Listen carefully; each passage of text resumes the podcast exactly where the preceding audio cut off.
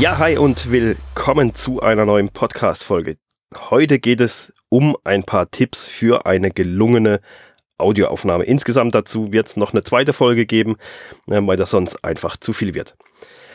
Ja, damit man Audiofile aufnehmen kann, muss man natürlich erstmal die Technik haben und die muss mitspielen. Das ist klar. Also wir, ich setze jetzt einfach mal voraus, du hast dich mit der Technik auseinandergesetzt, du hast ein Mikrofon, du hast Kopfhörer, du hast eine Software oder halt, je nachdem, wie, wie ich das Zoom H2N ähm, oder halt Audacity, du hast dich insgesamt mit der ganzen Technik, die du grundlegend brauchst, um eine Aufnahme überhaupt machen zu können, mal ein bisschen befasst und auch damit rumgespielt und ein bisschen ausprobiert und weißt, wie das Ganze funktioniert.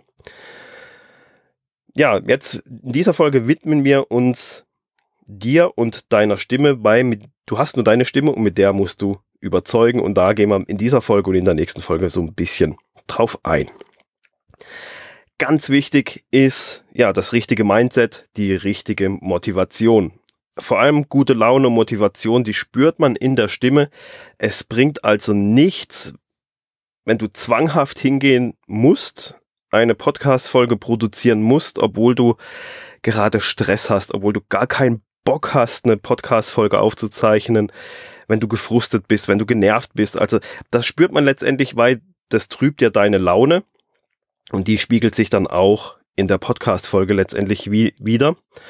Ähm, das heißt im Umkehrschluss, sieh zu, dass du fröhlich bist, dass du gute Laune hast, dass du Bock hast, eine Delle ins Universum zu schlagen mit jeder Podcast-Folge, die du aufzeichnest.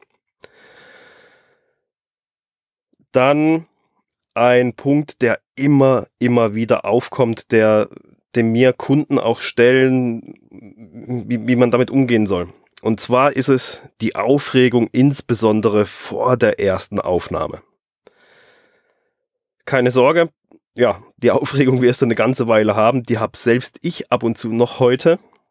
Selbst nach zwei Jahren ist es nicht immer so routinemäßig, dass ich mich lockerflockig hinsetze, sondern eben, da kommt dann wieder das Mindset und die Motivation mit dazu, ähm, dass es so diesen inneren Schweinehund gibt, den man, gegen den man ankämpfen muss. Da bist du, bist du nicht die Einzigste, nicht der Einzigste, dem das so geht. Da gibt's ganz, ganz viele. Und es ist auch nicht schlimm, aufgeregt zu sein. Das gehört dazu.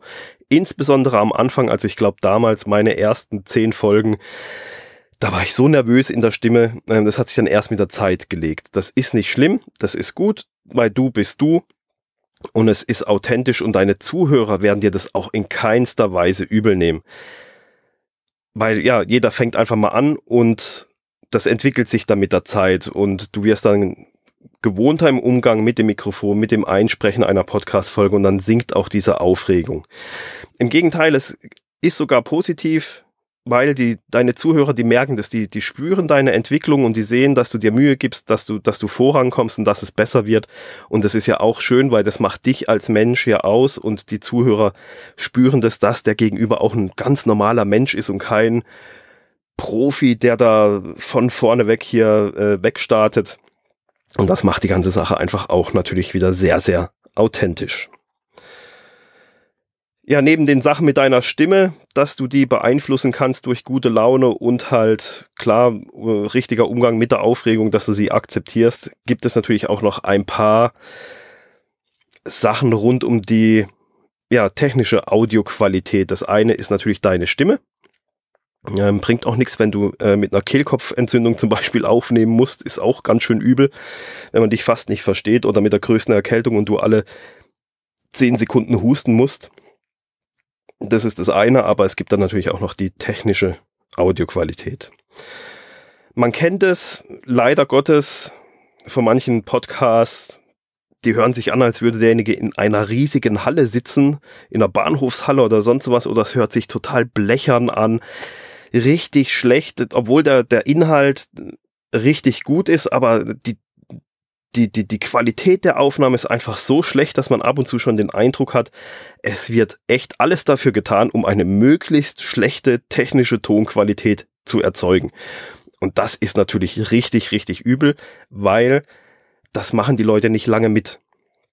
Ich hatte auch schon mal, wenn ich da jetzt ganz kurz ausholen darf, Klienten, der wollte während dem Autofahren aufnehmen. Er hat das auch ausprobiert, hat mir die Datei geschickt, hat aber dann selber schon gemerkt, dass das letztendlich nichts ist. Weil einfach zu viele Hintergrundgeräusche, zu viele unterschiedliche Hintergrundgeräusche da sind durch das Fahren. Er hatte mich dann noch gefragt, ob es möglich ist, sowas rausrechnen zu lassen. Also durch Audio-Editing, ob man das äh, technisch raus, rausholen kann kann man natürlich im gewissen Rahmen schon. Es ist halt dementsprechend aufwendig. Und das macht die Sache aber auch wieder nicht sinnvoll, weil nur, dass man, wenn, wenn man das schnell während der Autofahrt aufnehmen kann, aber dann nachher drei Stunden braucht, das wieder rauszurechnen, dann hat man nichts gewonnen. Äh, indem man äh, die tote Zeit des Autofahrens produktiv nutzen wollte, ist dann auch ein bisschen Quatsch. Zumal es einfach technisch schwierig ist, dadurch, dass der Asphalt unten drunter immer anders ist, Wind- und Fahrtgeräusche aufgrund der Geschwindigkeit dann auch immer unterschiedlich sind. Also man sieht auch hier, hier war der Versuch da zu gucken, ähm, kann man da was machen? Kann man nicht. Ähm, das hat mein Klient dann auch eingesehen und hat gesagt, hier, das bringt alles nichts, es merkt er selber, ist totaler Quatsch.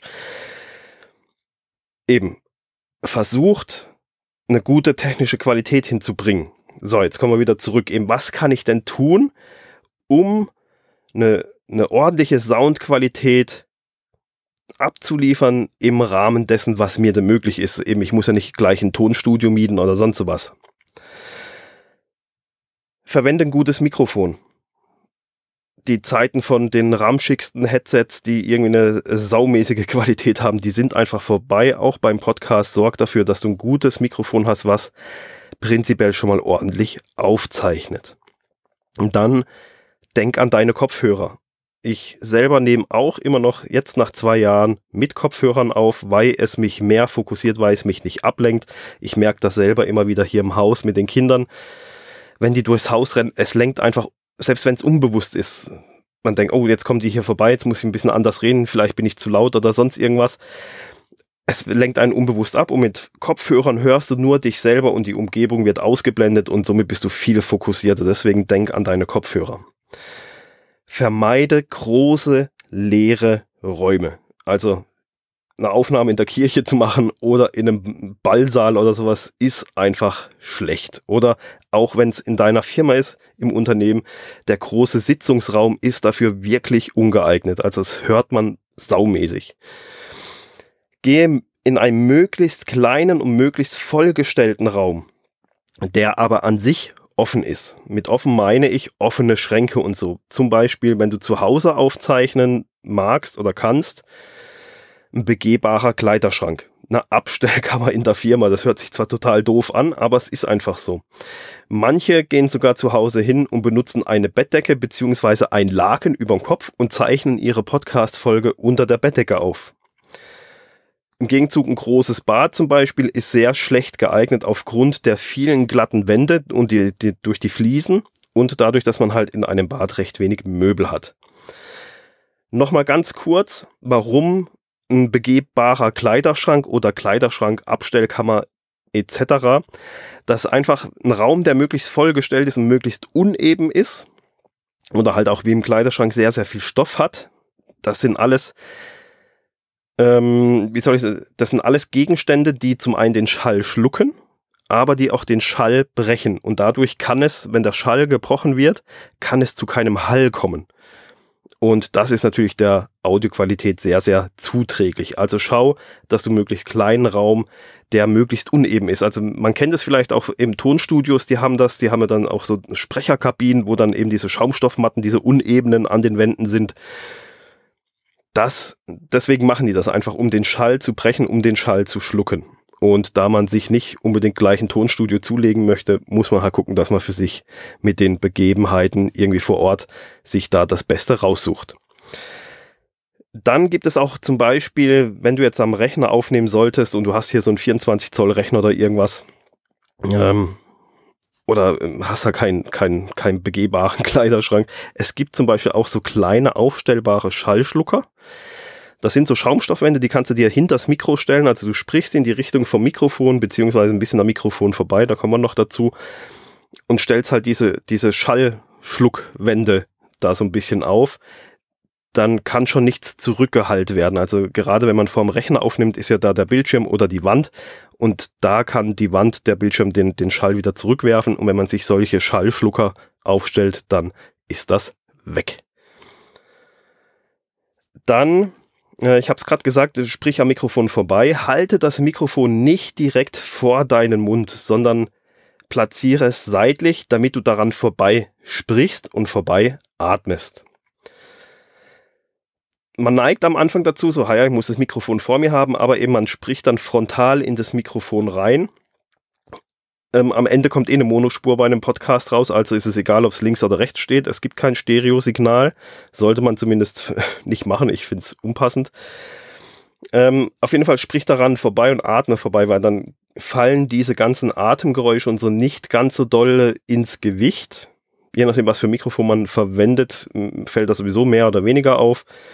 Ähm, aber es ist einfach viel, viel besser, wenn du seitlich dran vorbei sprichst und atmest. Das Mikrofon ähm, kann das locker wegstecken und zeichnet deswegen trotzdem sehr, sehr gut auf. Nur weil es neben dir steht, wird es nicht schlechter. Dann klemmt das Mikrofon in eine sogenannte Spinne. Das ist einfach eine, äh, eine Spinne, das ist einfach so ein Gummiseil, wo das halt gehaltert ist drinne. Äh, müsst ihr mal bei Amazon zum Beispiel, könnt ihr das, kannst das googeln. Das ist einfach das entkoppelt das Mikrofon vom Tisch, weil wenn du Mikrofon fest auf den Tisch stellst und du kommst einfach nur mal dran oder irgendwas klimpert am Tisch oder du schiebst irgendwas über den Tisch, dann überträgt sich das durch das Stativ und alles in, direkt in das Mikrofon rein. Also das hört man wirklich. Deswegen eine Spinne die federt, das ist wie eine Federung, also eine rund 360 Grad Federung für das Mikrofon. Das ist dann vollständig entkoppelt vom Tisch durch diese Gummiseile, wo es drinnen hängt. Und dadurch kann auch solche unschönen Nebengeräusche wie ein Tischkratzen oder sowas nicht mit aufgenommen werden. Dann nutze einen Plopschutz. Also es sind diese Membranen, die man sehr oft vor Mikrofon sieht, die eben diese ganzen P Geräusche so ein bisschen rausnehmen, weil das einfach beim Sprechen so mit äh, rauskommen kann. Also deswegen mach dir einen solchen Schutz, so eine solche Membran vor dein Mikrofon. Solltest du draußen aufzeichnen, dann stülpe dir eine sogenannte, ja, tote Katze, nennt man dieses Ding, also ich kenne es gar nicht anders. Windfell heißt es, glaube ich, offiziell. Ähm, aber viele dürfen das äh, als tote Katze sozusagen nennen. Das soll jetzt nicht äh, Tier tiermissbräuchlich ge genannt sein, aber das so die, die Umgangssprache ist das, glaube ich, kennt man das. Aber eben es ist ein Windfell, dann kauf dir ein Windfell für dein Mikrofon, weil durch diese vielen Härchen dieses Fells wird eventueller Wind gebrochen und man hat nicht ständig solche Windgeräusche im Mikrofon, weil das ist dann nämlich auch total nervig, wenn die ganze Zeit so ein Windrauschen im Mikrofon ist. Deswegen für Aufnahmen draußen unbedingt ein Windfell besorgen. Dann achte auf deine Aufnahmelautstärke. Du kannst die, je nachdem welches Mikrofon du halt verwendest. Ich hab's Zoom H2N hier. Das hat ein Display und hat eine Anzeige drauf. Da sieht man den Pegel beim Sprechen. Das muss man halt so ein bisschen trainieren. Ein bisschen drauf achten, wie man das Ganze einstellt. In Audacity zum Beispiel kann man sich den Pegel auch anzeigen lassen und dann halt die Aufnahmelautstärke entsprechend regeln. Wichtig ist, dass du, dass die Aufnahmelautstärke nicht zu leise ist aber auch nicht zu laut. Nicht zu leise, ähm, also wobei ein zu leise nicht ganz so gravierend schlimm ist, wie wenn es zu laut aufgenommen ist, wenn es dann schon übersteuert. Kommen wir auf das zu leise ganz kurz. Wenn es zu leise ist, kannst du es zum einen in einer, in einer Audio-Software kannst du es selber normalisieren, kannst es schon mal prinzipiell lauter machen. Auf Phonic kann das dann auch nochmal auspegeln. Aber es ist so, wenn du sehr, sehr leise aufnimmst, ähm, jedes Mikrofon hat trotz allem so ein gewisses Grundrauschen oder es rauscht halt generell so ein bisschen irgendwas, was weiß ich was. Äh, ja, oft ist es das Grundrauschen oder de, de, den PC-Lüfter, den man so ganz leise hört, den kann ein Mikrofon auch mit aufzeichnen. So, wenn du jetzt sehr, sehr leise aufnimmst, und musst das Ganze dann lauter machen, dann machst du natürlich auch die ganzen Nebengeräusche lauter. Somit wird auch das Rauschen im gleichen Maß mit verstärkt. Wie wenn du jetzt einen, einen guten Pegel hast, dann brauchst du es gar nicht lauter machen und somit kannst du auch kein Rauschen, kein Grundrauschen mit verstärken. im Gegenzug, wenn du zu laut aufnimmst, so dass der Pegel oben rausschlägt in den roten Bereich, dass das Mikrofon übersteuert, dann kommt es zu dem sogenannten Clipping. Da wird äh, das dann einfach bei das, das packt das Mikrofon gar nicht mehr aufzuzeichnen und, und schneidet dann deinen Ton oben ab und das kommt zu ganz, ganz fiesen Clipping-Geräuschen, die sind wirklich ekelhaft. Deswegen, ähm, wenn schon, dann tendenziell eher zu leise aufnehmen. Äh, also übersteuern ist noch viel schlimmer, da kann man auch nichts retten, was abgeschnitten ist, ist abgeschnitten. Was zu leise ist, kann man immer noch lauter machen, hat dann vielleicht ein bisschen Rauschen mit drin, aber man kann es lauter machen. Aber was abgeschnitten wurde, kann man nicht mehr zurückholen. Ja, das waren jetzt mal so ein paar Tipps. Die erste Folge Tipps zur gelungenen Audioaufnahme. In der nächsten Folge geht es dann nochmal so ein bisschen drum. Und ja, ich wünsche jetzt viel Spaß mit dieser Folge und wir hören uns dann beim nächsten Mal. Bis dann. Ciao.